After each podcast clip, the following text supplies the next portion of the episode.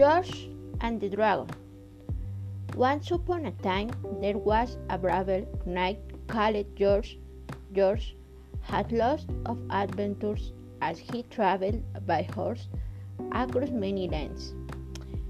One day, he came to a small village and met a man who lived in a cave next to the village. The hermit told the knight about the awful things that were happening there. A terrible dragon had come to live in the lake and attacked the village every day. The villagers didn't know what to do.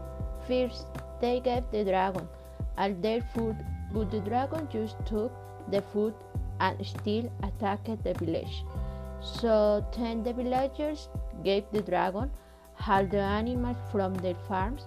The dragon took all the animals but continued to attack the villagers. So then they gave the dragon all their gold and jewels. The dragon took all their money but still was not satisfied.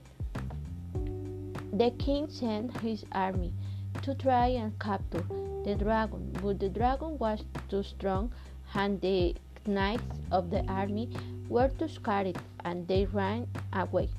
With nothing left to give, the king could only think of one thing to help protect his people. He sent his only daughter, the princess, to the lake to wait for the dragon. When George heard this, he rode as fast as he could to the lake. Just then, the dragon jumped out from the lake and was going to hit the princess. George attacked the dragon. He fought very bravely, won the fight, and killed the dragon. George and the princess returned to the village, and everyone was very pleased that they would have no more problems with the dragon. Today, the story of George's bravery is remembered, and George is known as the patron saint of many countries.